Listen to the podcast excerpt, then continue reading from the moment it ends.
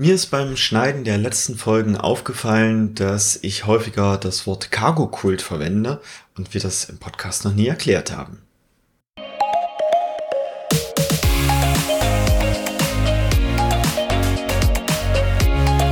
Hallo und herzlich willkommen zum Snipcast. Mein Name ist Henry Schneider und wir unterhalten uns über Themen wie Agilität, Mindset, Persönlichkeitsentwicklung und allem, was für dich und deine Teams relevant ist. Schön, dass du dabei bist und los geht's. Wie ich schon im Intro erwähnt habe, ist das heutige Thema Cargo-Kult, denn es ist ein Begriff, den ich ab und an mal verwende, um bestimmte Dinge zu beschreiben. Diesen Begriff allerdings im Podcast noch nie beschrieben habe, das holen wir heute nach. Beim Cargo-Kult geht es um ein Phänomen, was man häufig beobachtet, wenn, ich sag mal, Invasoren auf indigene Bevölkerung, meist auf irgendwelchen Inseln oder ähnliches, treffen und der Technologieunterschied sehr groß ist. Dann kommt es eben dazu, dass die indigene Bevölkerung eben menschenähnliche Wesen sieht, die häufig auch eine andere Hautfarbe haben und daher mit Göttern oder Urahnen assoziiert werden, weil die Technologie eben so einen riesen Unterschied macht. Denn die können offensichtlich Dinge tun, die die indigene Bevölkerung nicht kann. Und das ist so im Groben schon der Einstieg in Cargo Kult, denn da ist schon dieses, okay, wenn die Dinge besser können, dann müssen das quasi Götter oder Ahnen sein. Das nächste ist das Cargo, also das englische Wort für Frachtwaren oder ähnliches schon im Namen mit eingebaut ist. Also darum geht es. Diese, ich sag mal, Invasoren oder diese fortschrittlicheren Menschen bringen eben Waren mit auf die meist Inseln, die die indigenen Bevölkerung noch nie gesehen haben. Und das kann sowas wie ein Radio sein, wo plötzlich Geräusche, Musik, Stimmen aus einem technischen Gerät kommen, obwohl das gar keine Menschen sind. Kann man sich wahrscheinlich gut vorstellen, wenn man sowas vorher noch nie gesehen hat. Das ist Wahnsinn, was die plötzlich drauf haben. Und für diese Cargo-Kulte gibt es jetzt verschiedenste Entwicklungen. Also es gibt einige, die sich vor allem auch sehr stark halten. Die haben so christlichen Hintergrund und Andeutungen von christlichen Glauben. Und es gibt Cargo-Kulte, auf die ich mich eher beziehe, die sich primär im Zweiten Weltkrieg gezeigt haben, beziehungsweise danach vorwiegend eben erstmal untersucht wurden und aufgedeckt wurden. Beispielsweise auf Hollandia, heute Jai Pura heißt, wo es so war, dass die amerikanischen Militärs auf dieser Insel relativ viele Truppen stationiert hatten, also bis zu 400.000 Menschen, um die zu versorgen, einfach mit Frachtflugzeugen darüber per Fallschirm eben dieses ganze Cargo abgeworfen haben, beziehungsweise auch auf, also ist klar, so viele Truppen und so viel Material, was sie da brauchen, auch Landebahnen und äh, Tower und ähnliches gebaut haben, um dort eben dieses ganze Cargo hinzubringen und quasi die Truppen dort mit überschwemmt haben und dadurch eben auch diese indigene Bevölkerung. Die indigene Bevölkerung hat das jetzt nur beobachtet und hat sich gedacht, ah, entweder das sind unsere Ahnen und Götter und die bringen uns jetzt all diese tollen Waren. Oder, das hat sich dann über die Zeit erst ergeben, dass sie festgestellt haben, nee, das sind auch nur Menschen, die haben eine andere Hautfarbe und die haben es irgendwie herausbekommen, unsere Ahnen zu bestehlen. Und genau diese Fracht und gehen dann davon aus, mit die Ahnen kommen irgendwann wieder, ne, Tag des jüngsten Gerichts und sowas, nehmen diesen Dieben das ganze Cargo wieder weg und geben uns das wieder zurück, weil das soll eigentlich uns als die indigene Bevölkerung eben dienen, uns eben diesen Fortschritt bringen. Was sie gesehen haben, ist die Kommunikation mit den Ahnen, dass eben entsprechend das Cargo kommt. Daher haben sie gesehen, okay, es wurde viel Wald gerodet und platt gemacht, um da entsprechend Landebahnen aufzubauen. Dann wurden da hohe Türme aufgebaut, wo Menschen drinnen sitzen, die die ganze Zeit nach rechts und links schauen und riesen Ohrhörer aufhaben. Und zusätzlich wurde an diesen Landebahnen eben Leuchtfeuer errichtet, was eben so in Wellen angezeigt wird. Nach dem Zweiten Weltkrieg sind die US-Militärs einfach von diesen Inseln verschwunden. Also es ist nicht nur auf dieser einen Insel passiert, es ist auf mehreren Inseln passiert. Und plötzlich blieb das Cargo aus. Was haben die indigenen Bevölkerungen daraus abgeleitet? A, die müssen ähnliche Dinge tun. Das heißt, die haben ihre Wälder gerodet, Die haben mit Feuer entsprechend, mit Fackeln, dann sich neben diese Landebahnen gesetzt und dann in Wellen diese Leuchtfeuer imitiert und die haben sogar ihre Häuser durchaus abgebaut, um größere Türme aufzubauen, wo dann Menschen eben drin sitzen, die mit aus Holz geschnitzten oder aus Kokosnüssen gebauten Ohrhörern eben drin sitzen und nach rechts und links schauen, beziehungsweise den Himmel beobachten, in der Hoffnung, dass das Cargo wiederkommt, in der Hoffnung, dass diese Ahnen wiederkommen. Denn sie haben begonnen, auch ihre Vorratshaltung abzubauen, also dass sie ähm, quasi keine Nahrungslager mehr besaßen, weil es kam ja jetzt über Jahre ständig Cargo vom Himmel und das war viel besser, das war in Dosen verpackt, es gab genauso Kleidung und ähnliches. Das kam plötzlich alles vom Himmel und das brauchen sie alles nicht mehr selbst herstellen, sondern einfach nur noch darauf warten.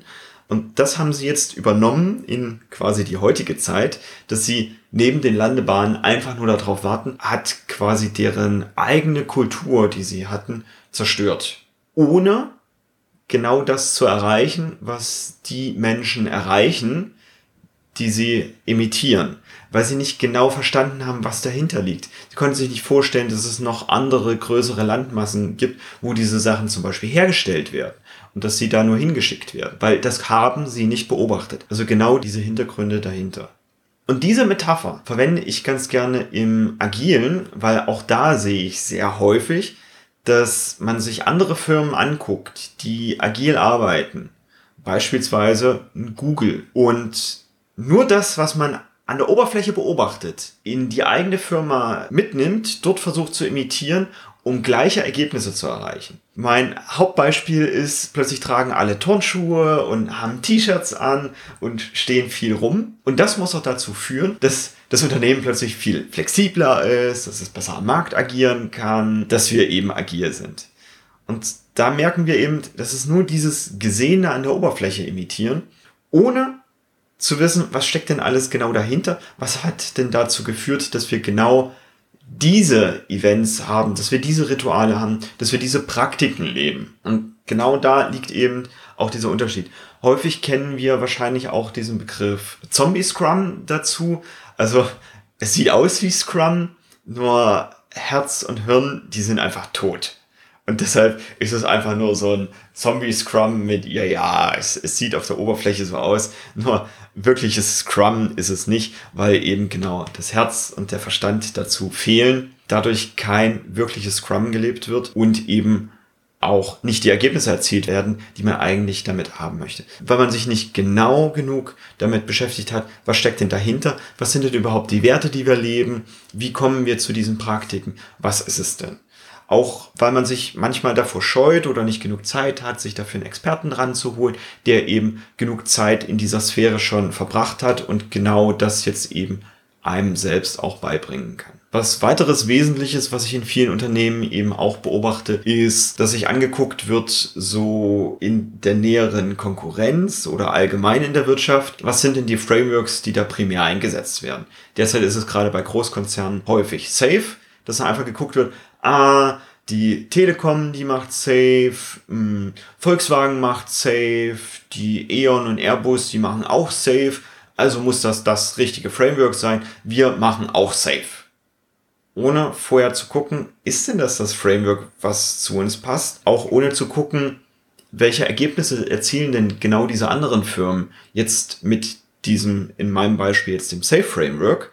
Und es gibt noch viel, viel, viel mehr Frameworks, Nexus und Spotify und Less und Flight Levels, ohne zu gucken, was erzielen die mit diesen Frameworks und passt denn dieses Framework auch zu der Firma, in der ich bin?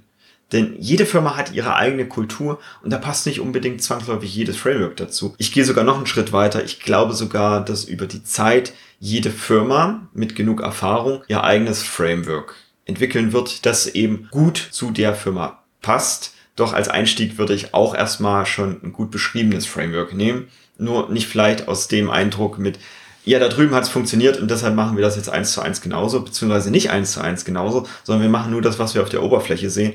Und das könnten auch bei anderen Unternehmen vielleicht irgendwie Steuerkreise sein, die wir jetzt einfach nur imitieren, weil wir haben gesehen, oh ja, die sind erfolgreich, die haben Steuerkreise, also machen wir jetzt auch Steuerkreise. Das ist es häufig nicht. Also da, da steckt viel, viel mehr dahinter, was unter der Oberfläche ist. Also typisches Eisbergmodell, da ist super viel unter der Oberfläche los und wir sehen eben nur dieses Stückchen oben. Und das Stückchen zu imitieren reicht nicht aus. Und deshalb nehme ich als Metapher eben ganz gerne diese Cargo-Kulte, denn auch die indigenen Bevölkerungen, die haben die Flugzeuge mit Stroh in 1 zu 1 Maßstab nachgebaut und auf diese Landebahnen gestellt. Das alleine also nur, dass man da ein Flugzeug hat in der Größe und diese Landebahn und so weiter, führt nicht automatisch dazu, dass ich dieses Cargo, also diese Waren erhalte, die von den Göttern plötzlich gesendet werden. Da gehört eben noch viel, viel mehr dazu, nämlich, dass ich irgendwo eine andere Produktion habe, dass ich entsprechend Flugzeuge auch bauen kann, die fliegen können, die das dann entsprechend abwerfen, dass ich das Ganze auch gut verpacken muss. All das steckt da noch dahinter. Es reicht nicht nur dieses Stückchen Gesehene an der Oberfläche zu kopieren. Damit das dir nicht passiert, möchte ich eben genau dieses Thema einmal hier für uns beschreiben mit, okay, es gibt diese Cargo-Kulte und auch dafür sensibilisieren, da eben drauf zu achten. Das ist nämlich auch schon Schritt eins, um damit in Zukunft gut umgehen zu können, nämlich dafür sensibilisieren mit Achtung, das, was ich sehe, könnte vielleicht nicht alles sein, sondern da könnte noch viel, viel mehr dahinter stecken. Das erlebe ich auch bei vielen Rückfragen von frischen Scrum Masterinnen, nämlich, dass die Dailies eingeführt wurden in den Teams und die Teams diese Dailies in Frage stellen oder gar nicht kommen und es ständig Gerede gibt und ich dann häufig die Frage kriege mit, hey, was soll ich denn tun? Die stellen ständig das Daily in Frage. Und das ist ein gutes Indiz dafür mit, habe ich das Daily vielleicht einfach nur übernommen, weil es mir gesagt wurde oder weil ich das woanders gesehen habe, ohne zu verstehen und ohne zu transportieren, warum wir denn genau dieses Daily machen. Übrigens, wenn du genau das möchtest, wir haben eine eigene Folge zu den Dailies gemacht. Da findest du genug da drin, um das selbst in deinem eigenen Team eben auch fundiert rüberzubringen. Das brauche ich jetzt hier nicht nochmal genau zu erwähnen. So, also Schritt eins dafür sensibilisieren, dass wir dem Ganzen, und da nehme ich mich nicht aus, eben auch schnell erlegen können. Auch mir passiert das häufiger mal, dass ich auf einer Konferenz bin und einem Vortrag von jemand anderes lausche, wie Agilität in einem Unternehmen eingeführt wurde und ich mir denke, wow, cool, dies, dies, dies und jenes gemacht und dann lief das, cool. Das muss nicht immer so sein. Das lohnt sich dann immer, da Schritt zwei dann eben auch mal reinzugucken. Wir haben eine Folge über Hospitation gemacht. Das ist immer das Beste, dann wirklich da einmal einzutauchen und zu erleben, wie die Menschen genau in dieser Organisation, in diesem Team genau das Ganze eben leben und auch unterfüttern. Also was passiert in so einem Daily, was Sie vielleicht alles nicht genannt haben? Oder wie reden Sie denn über das Daily, was vielleicht in diesem Vortrag alles nicht drin war, was vielleicht in der Literatur nicht drin steht, sondern das wirklich zu erleben und dann später, wenn ich bei meinem eigenen Team bin, dann nochmal rückzuschließen mit, ah, ich habe da Folgendes erlebt und wir haben das aus folgenden Gründen dann so und so gemacht mit der und der Lernerfahrung, die ich dann dazu hatte. Die dritte Sache sind natürlich Retrospektiven. Retrospektiven immer, immer, immer durchführen, auch wenn das jetzt nicht jede Woche oder so ist, aber wenigstens mal irgendwie quartalsweise oder so und da auf das Zusammenarbeitsmodell drauf gucken, so feststellen mit, hey, wir haben ja den Wald gerodet Offensichtlich ist hier nicht mehr Cargo gekommen. Dafür haben wir aber weniger Holz zur Verfügung. Wir haben weniger Lebensmittel, weil es gibt quasi keine Bäume mehr. Es ist alles schlechter geworden dadurch. Das, was wir uns erhofft hatten in unserem Glauben, ist nicht eingetreten. Vielleicht war das nicht die, die beste Wahl. Vielleicht sollten wir aufhören, auch noch den Rest des Waldes zu roden und eher wieder gucken, dass wir aufforsten können.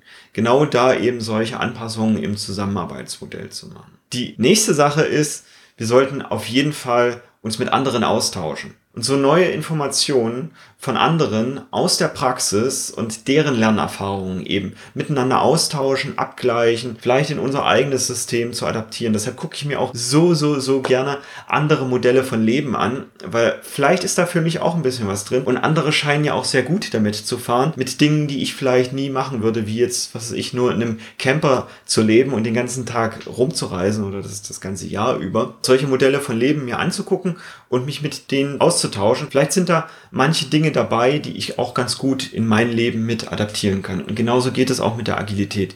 Deshalb raten Janina und ich so gerne zu Communities und den Austausch mit anderen, die schon genug Praxiserfahrungen gesammelt haben. Also nicht einfach nur theoretisch das Wissen aus Büchern oder den Frameworks oder den Scrum Guide, was da so drin steht. Da steht viel, viel, viel Wichtiges drin, ohne Frage.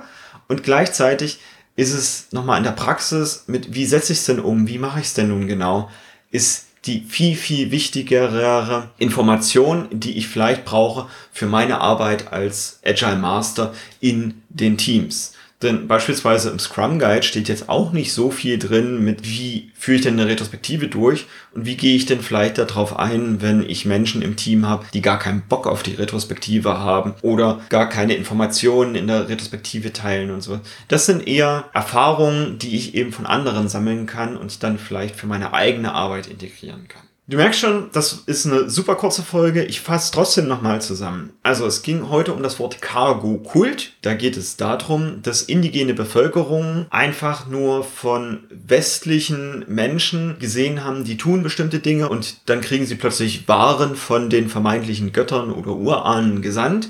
Und wenn wir das imitieren, kriegen wir genauso diese Waren gesandt. Offensichtlich funktioniert das nicht, das einfach nur zu imitieren, weil noch viel, viel mehr dazugehört und dahinter liegt.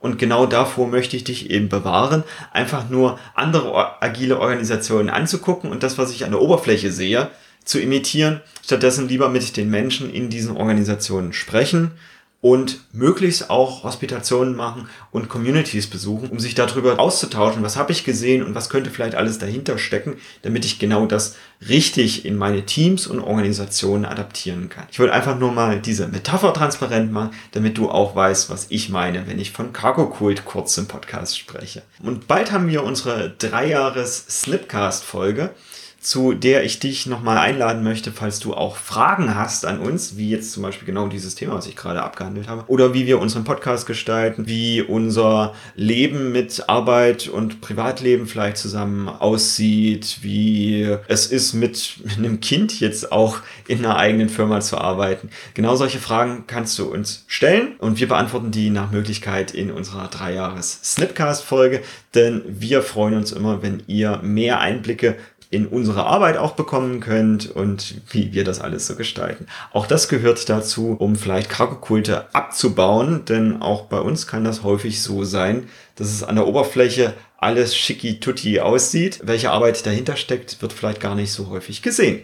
Damit wünsche ich dir eine tolle Woche. Bis bald. Tschüss.